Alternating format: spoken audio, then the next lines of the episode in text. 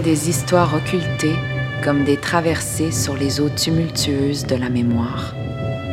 Il y a les traces indélébiles des combats et dont la mémoire perdure à travers les temps. Il y a le fleuve qui chante et la glace qui craque lorsque les récits reprennent vie.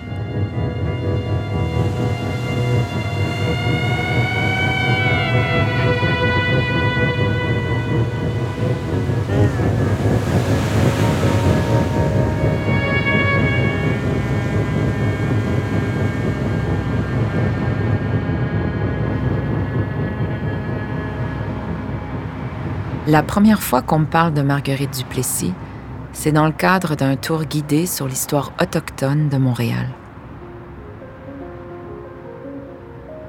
Nous sommes sur la rue Saint-Paul, coin Saint-Sulpice, dans le Vieux-Montréal, à l'endroit même où Marguerite a habité une bonne partie de sa vie au 18e siècle.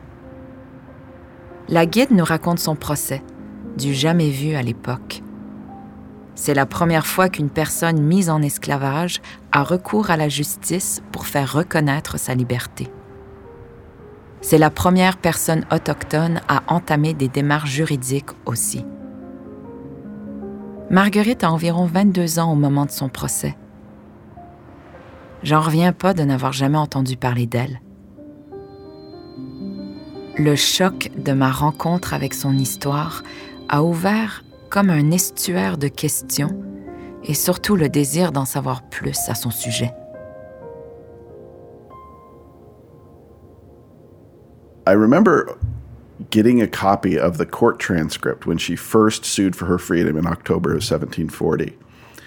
And as I read it, I was first very confused because the legal advocate who uh, put forward her case he claimed about five different incompatible truths. So, first, he claimed she was the illegitimate daughter of Duplessis. Then he claimed, yes, she was a slave, but she should be free because she's a Catholic and acknowledges the King of France as her sovereign, and on and on, all these different theories. And I think his idea was I'm going to throw all these theories and see which one sticks. Um, but at the time, I was just absolutely baffled about you know what her real story was, and so it just became a process of just trying to you know dig deeper and deeper.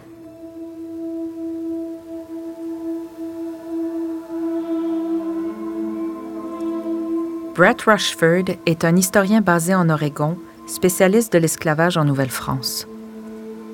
Son livre Bonds of Alliance décortique les structures de l'esclavage telles que mises en place par les Français en Amérique. Ses écrits accompagnent mes recherches au sujet de Marguerite. So, why is Marguerite's story so important in your eyes? She's one of the very few people that we can see the full range of her life's experience. Marguerite has one of the most complete transcripts of her experience uh, from the time that she became an enslaved person to the French until the time when she is sent to Martinique, um, you know, in, in 1741. She tries to claim uh, that the whole system of slavery in New France is illegitimate, it's illegal, and it's immoral. And so, someone in that position who is in such a vulnerable state, uh, whose life is literally in the hands of others, you know, she can be beaten and it's legal. She can be assaulted and it's legal. She can be shipped off to a tropical island and it's legal. So she's saying that that legal system is not legitimate on many, many grounds. I wanted to backdate legal activism. I wanted to go back as far as I could to find a moment where where someone is taking on the colonial and colonizing system. That's Marguerite too. J'ai rencontré Signa Dawn Shanks, une avocate métisse et spécialiste en droit autochtone, qui a également écrit sur le procès de Marguerite. Ce document, c'est la trace la plus ancienne d'une personne autochtone ayant contesté le système de justice. Le point de vue de Signa en tant que juriste autochtone est précieux dans mes réflexions. Trying to find moments of resilience in Indigenous histories, I think, is so recharging for all of us now when we think of moments that are really, really hard. You know, so to to find ways that um, Indigenous peoples have been standing up to such sort of formidable, imposing, dominant, poisoning systems. Um, I got so much joy out of that as well too. To be able to say that the first, if I was going to put it in this terms, the first Indigenous person to go into a colonial court was a woman. And she was a person using the rule of law that was not from her system to say, this shouldn't be happening. And that's what's so wonderful about Marguerite's story is to is to say while we have so much to learn about her indigeneity, slavery is an indigenous story too.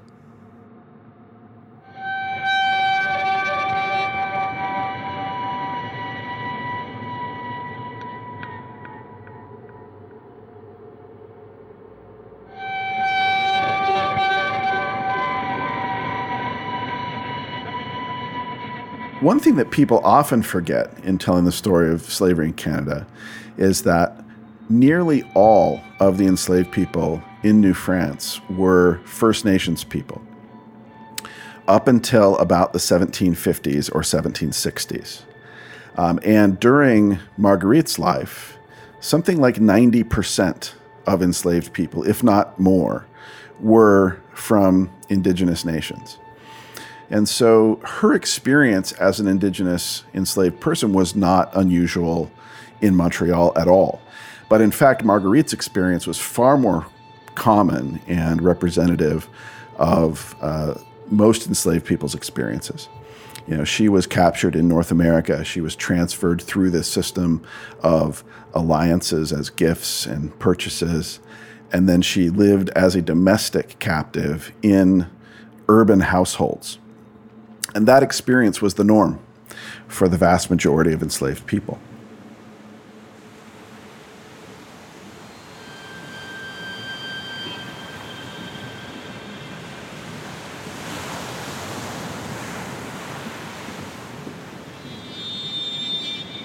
Figure emblématique de l'esclavage à Montréal, l'histoire de Marie-Joseph Angélique m'était déjà familière. C'est à elle qu'on fait le plus souvent référence quand on aborde l'histoire de l'esclavage au Québec. En 1734, on accuse Angélique d'avoir mis le feu à Montréal et on la pend sur la place publique avant de jeter ses cendres dans le fleuve. Marguerite habitait dans la maison adjacente à celle d'Angélique. Elles se sont sûrement côtoyées. Ali Ndiaye alias Webster est un artiste hip-hop et une référence sur l'histoire des personnes noires au Québec et en Amérique française.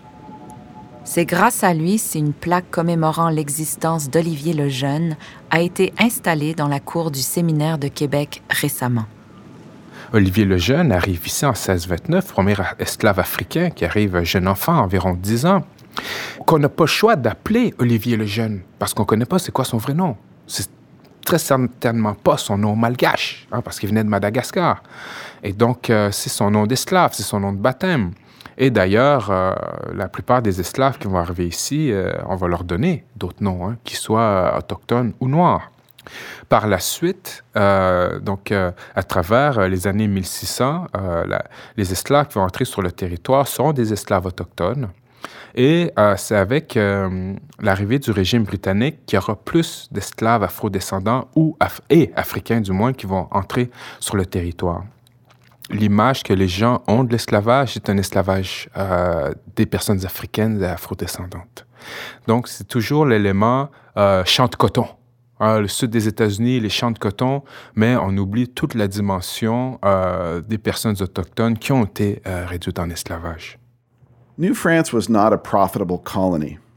the French kingdom was spending a lot of money on you know officers and military protection and uh, you know on and on but they were not making much money. And so they had in mind that as they looked at other French colonies they wanted to find a model for what they could become that would allow them to be profitable. And the one that came to mind was Martinique. Uh, Martinique in the late 17th century and the early 18th century uh, became the world's top sugar producer. There was massive profit to be made. And so in New France, there was an idea that if we could just get that up here, we can make this colony profitable uh, in a way that it hasn't been.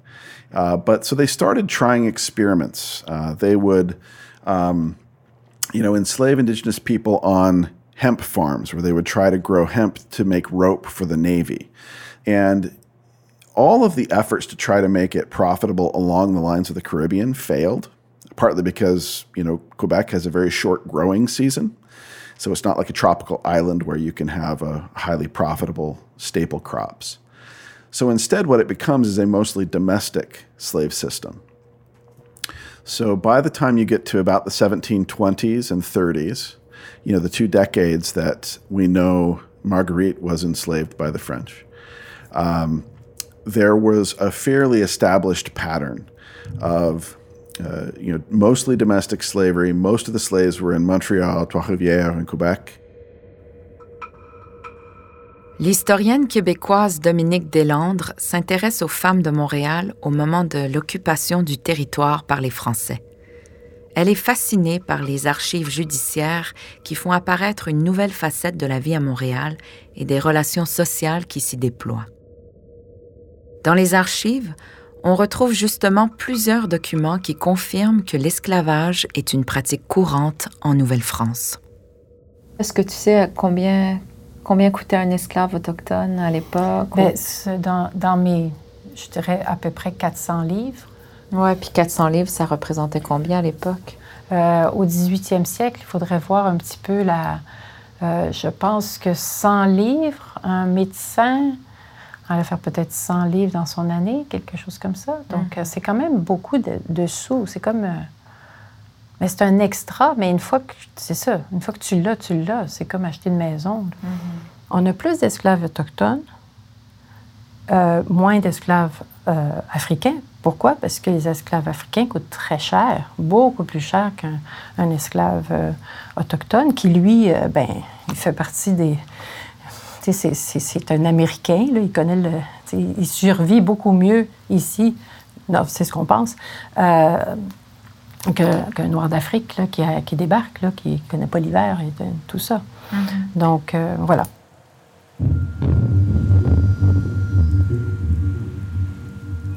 sont pas en train de servir le café. C'est certain. Ils sont en train de se coltiner les jobs les plus durs, les jobs comme ramer. C'est des gros bateaux, puis tu rames, là, puis tu rames pendant des heures et des heures et des heures. C'est un, régime complètement fou. Ça, c'est juste pour ce qui est de la traite des fourrures. Mais ensuite de ça, pour ce qui est de dessoucher, dessoucher ces arbres. Ici, c'était la forêt millénaire, la forêt euh, primaire, euh, avec des troncs énormes. Je veux dire, euh, souvent, moi, dans mes archives, c'est j'ai tué par un arbre. Je me dis, comment tu fais pour être tué par un arbre? mais c'est pas les petits arbres comme on a aujourd'hui, c'est des arbres, là, comme des séquoias. Là. Je veux dire, c'est des, des, grosses. Des, des chênes. Mais il y avait des chênes, il y avait de toutes sortes d'arbres.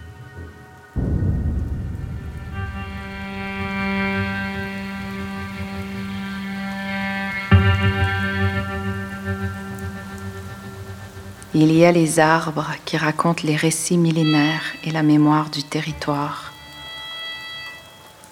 Il y a les troncs des chênes qui deviennent parchemins pour garder les traces du passé. Il y a le bruissement des feuilles qui rappelle la présence des ancêtres.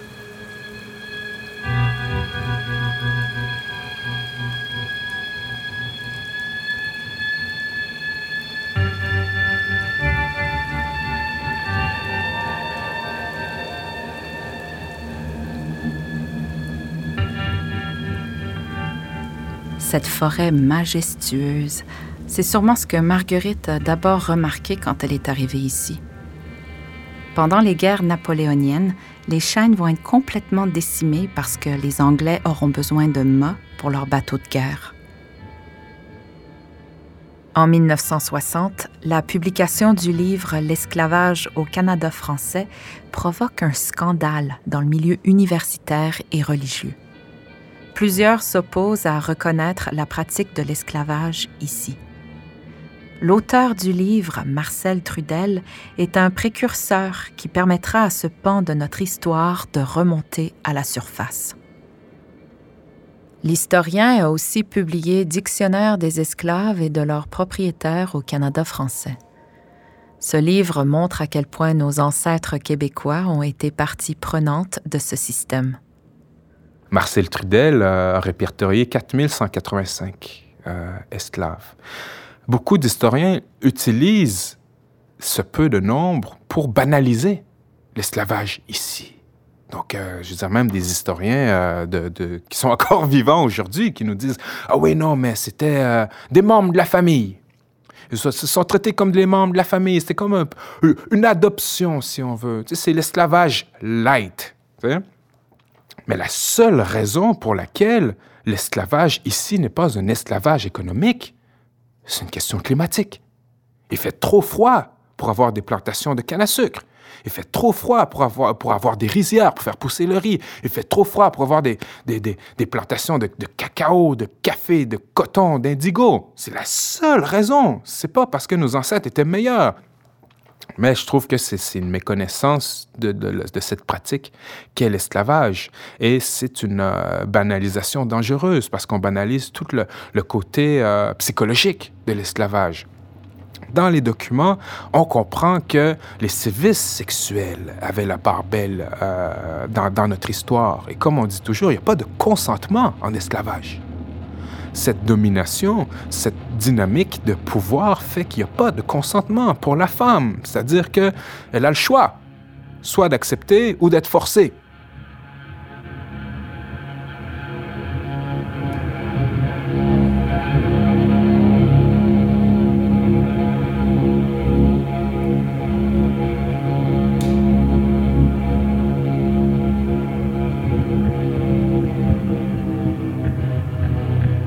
There's no doubt that sexual assault and rape were part of any slave system. And there have been a lot of people in Quebec who didn't want to admit that, right? So even Marcel Trudel, who was a pioneer in uncovering this history of slavery in Quebec, he wanted to treat it as something that was nice. That was he even calls it familial.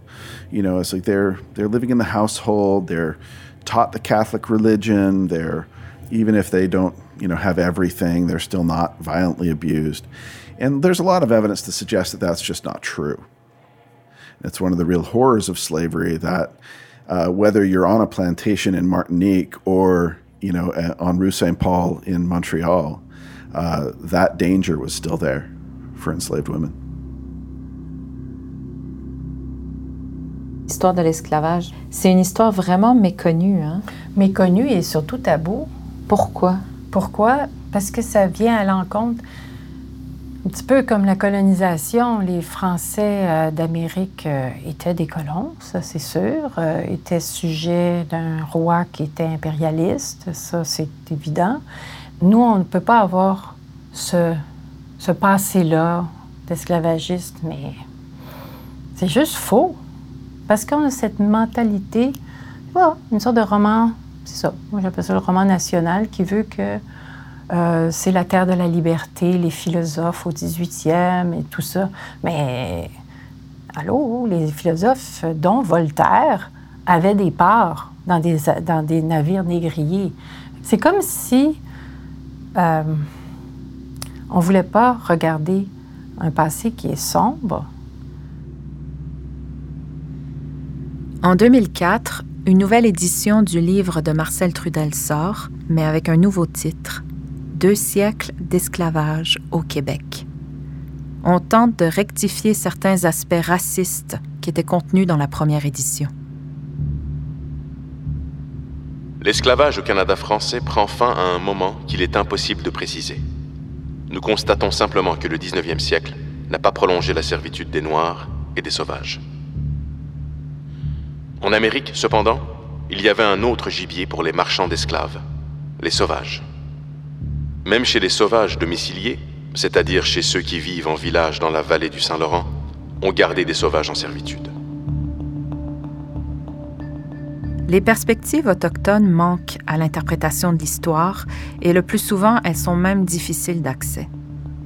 L'historien Wendat Médéric Sioui rappelle le contexte de la Nouvelle-France à ce moment-là. En 1701, la Grande Paix de Montréal est signée en face du fleuve, ce qui met fin aux guerres intermittentes du 17e siècle. Cet événement marque un tournant dans les relations franco-autochtones. Cette paix-là va permettre aux Français euh, d'explorer et d'exploiter et d'occuper le territoire de façon beaucoup plus importante.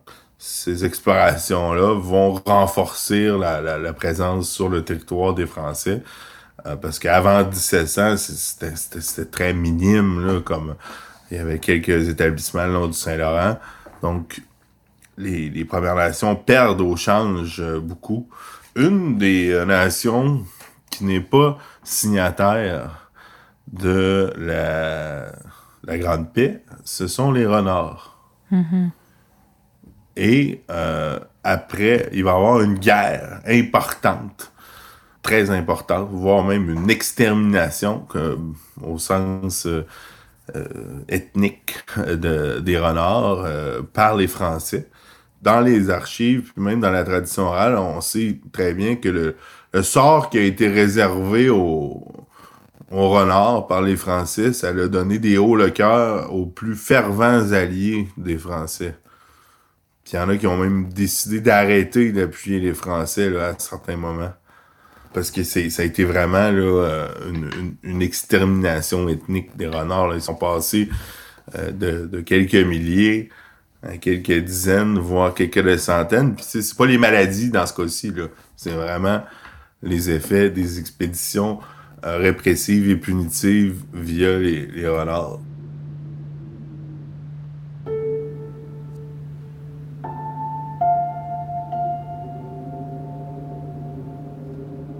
On, a une, euh, vision euh, romancée et héroïque des relations euh, entre la Nouvelle-France ou au temps de la Nouvelle-France avec les différentes Premières Nations.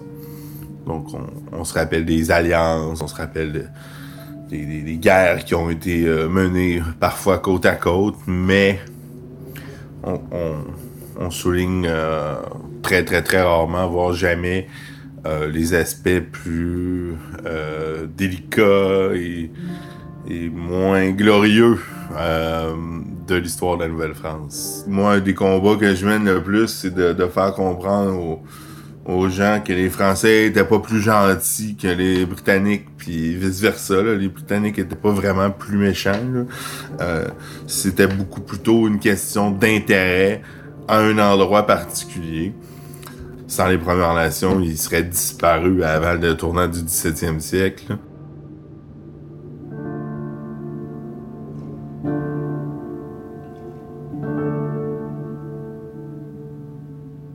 Lorsqu'en 1760, la Nouvelle-France passe aux mains des Anglais, une des clauses du traité stipule que les colons français ont le droit de garder leurs esclaves. Ces hommes, ces femmes et ces enfants qui sont placés sous leur servitude ne leur seront pas retirés par les Anglais. L'esclavage au Canada est aboli le 28 août 1833. Je pense qu'il faut utiliser les bons mots, c'est-à-dire que cette histoire-là a été effacée carrément de notre histoire. Cette histoire de l'esclavage, cette histoire de la présence noire a complètement été effacée euh, au profit de la trame narrative qu'on connaît encore aujourd'hui. Euh, quand on parle de l'histoire du Québec, c'est cette histoire euh, dite canadienne-française. Quand on parle de l'histoire du Canada, de cette histoire dite anglo-saxonne. Donc, euh, quand on parle de, ce mythe fondateur des deux peuples, qui, est totalement faux, on en, on en, convient, mais je pense que en histoire, on est encore subordonné à ces deux visions-là, et tout le reste a été effacé.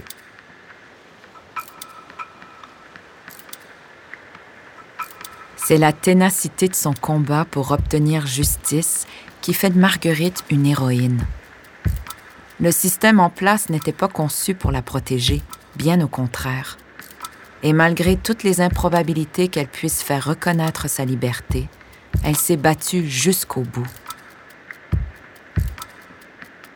Marguerite est un modèle de force et de résilience. That theme of resilience is is so much a constant with um, so many stories across North America now. It it's having to do it over and over again is is where we can notice the resilience and and we shouldn't need that kind of resilience you know prejudice being so embedded like her strength was good, but it was even stronger because of all the hurdles.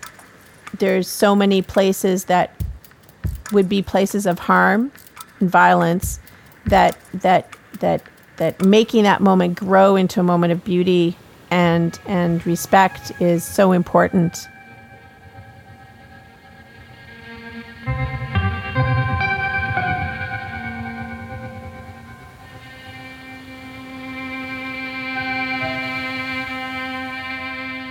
she deserves me to be where she was to to say something akin to I love you and when I learn about you I get strength. I need to acknowledge your strength.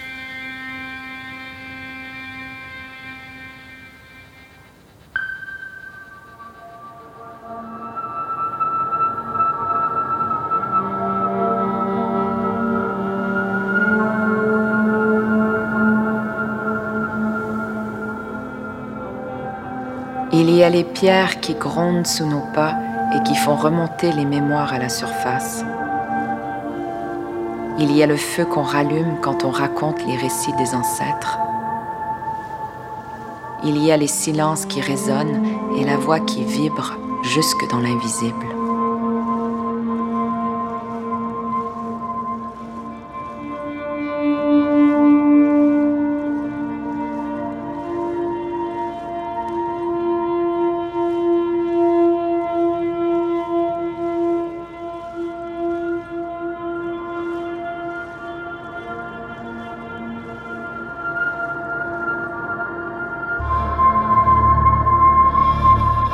Marguerite la Traversée est un projet de production Onishka et Transistor Média. Conception, texte et narration, Émilie Monet. Musique, Laura Ortman. Narration homme, Mani Soleiman-Lou. Conception sonore, Alexis Elina. Réalisation sonore, Julien Morissette. Visuel, Simon Guibord. Montage et mixage, François Larivière. Prise de son supplémentaire, Simon Riverain, Greg Hill. Assistance à la scénarisation, Laetitia Torgo. Production, Laetitia Torgo et Stéphanie Lorrain. Direction administrative, gestion du Mont-Saint-Pierre. Un merci tout spécial à Marie-Lou Kraft pour son regard éclairé. Pour plus d'informations, onishka.org.